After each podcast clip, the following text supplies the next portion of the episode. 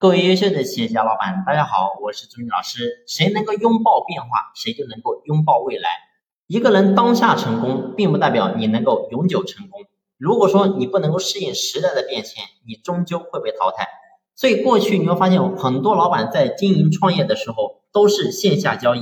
随着互联网的来临，很多人没有追上步伐，所以直接就没落了。你比如说国美、苏宁，这个是大家都是比较了解的。过去呢，在家电在线下，他们都是龙头老大，但是现在你会发现，基本上就销声匿迹了。所以，包括说像现在，现在在一个疫情面临的时候，然后很多的企业呢开始说，我现在生意越来越难做了。过去呢，我在幺六八八，在淘宝，在线上，然后我的生意还做的还可以，但是现在呢，我发现我的这生意越做越差了。那么我到底该怎么办？很简单，因为你没有拥抱变化。所以，过去的思维只能在过去的时代成功。一个人如果说你的思维你不变化，你不跟上变化，你终将会被淘汰。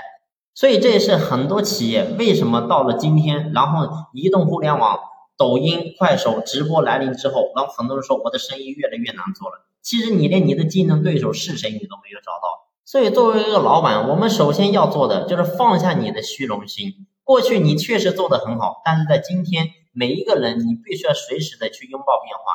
不管说你的出身怎么样，不管说你当下你的财力怎么样，你即使当下你再有钱又怎么样呢？如果说你不拥抱变化，迟早你也会被淘汰。任何一个人当下，即使你再穷困潦倒，如果说你能够抓住机遇，你照样能够咸鱼翻身。所以这就是时代给我们每一个人的机会，都是公平公正的。正是因为有了这种变化，所以财富才会不断的去更替。然后呢，有钱人慢慢的也会有人没落，然后普通穷困潦倒的年轻人也有机会可以成为富豪。而作为我们今天作为老板来讲，作为我们一个个人来讲，要想能够真正的能够在时代的潮流当中不被冲散，那就是要拥抱变化，不断的去改变自己，去迎合时代的变迁。好了，这期的分享就先聊这里，感谢你的用心聆听，谢谢。